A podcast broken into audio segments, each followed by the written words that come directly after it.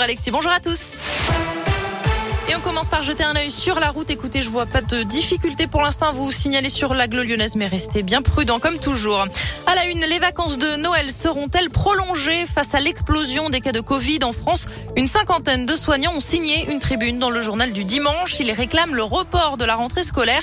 C'est aussi la proposition de plusieurs membres de l'opposition. Le gouvernement doit encore trancher, même si d'après plusieurs médias, cette proposition ne sera pas retenue. D'autres mesures seront présentées en fin de journée après le Conseil de défense sanitaire prévu à partir de 16 heures. La transformation du pass sanitaire en passe vaccinal pourrait être évoquée, tout comme la réduction des délais entre les doses de vaccins. Et justement, c'était il y a un an, jour pour jour, le 27 décembre 2020, la France lançait sa campagne de vaccination contre le Covid-19. Et puis coup dur pour les compagnies aériennes. Près de 8000 vols ont été annulés pendant le week-end de Noël partout dans le monde. Des dizaines de milliers de liaisons ont aussi été touchées par ces perturbations et ça devrait se poursuivre aujourd'hui et demain. En cause, un manque de personnel. Certains sont en quarantaine à cause de l'épidémie. Les hommages se multiplient au lendemain du décès de Desmond Tutu, l'archevêque sud-africain, icône de la lutte contre l'apartheid, était l'un des derniers compagnons de Nelson Mandela. Un exemple qui a largement contribué à mes premiers pas en tant que militant politique, confie Gaël Perdriau, le maire de Saint-Etienne. Desmond Tutu qui était un artisan de la réconciliation, une grande figure des droits de l'homme pour Damien Abad, le député de l'Ain et président des députés Les Républicains.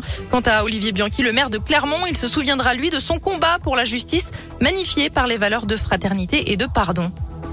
Dans la région, les habitants sous le choc après ce féminicide à Amberieux en Bugey dans l'Ain. Un homme a tué son épouse de 54 ans avec un fusil de chasse hier matin avant de retourner l'arme contre lui. Grèvement blessé selon le progrès, il a été transporté par hélicoptère vers un hôpital lyonnais. Une autopsie du corps de la victime doit encore être réalisée. Les enquêteurs toujours à la recherche d'indices après ce drame sur la 7 dimanche. Le corps d'un homme a été retrouvé dans une voiture qui a pris feu à hauteur de Chasse-sur-Rhône en Isère. La voiture, une Ford Fiesta bleu nuit, roulait dans le sens Saint-Étienne-Marseille. Un appel à témoins a été lancé par la CRS autoroutière. 45 pompiers mobilisés hier soir à Vaux-en-Velin en cause un feu d'appartement qui serait parti d'un canapé d'après le progrès. L'incendie a pris au sixième étage d'un immeuble qui en compte 15. Un pompier s'est légèrement blessé au doigt, mais sinon aucun blessé n'est à déplorer. Les habitants ont été évacués le temps de l'intervention. Allez, on passe au sport du rugby. À suivre ce soir, le Loup se déplace à La Rochelle. Coup d'envoi à 21h05. De son côté, Biarritz affrontera Montpellier. C'est à suivre à partir de 19h. 13e journée de top 14 et dernière journée des matchs allés. Je rappelle que le match Brive-ASM qui était prévu hier a été reporté après plusieurs cas de Covid détectés dans l'effectif clermontois.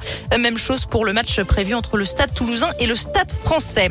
Et puis trois Lyonnais parmi les 50 personnalités préférées des Français. On retrouve Florence Foresti, Mimi Ou Stéphane Bern.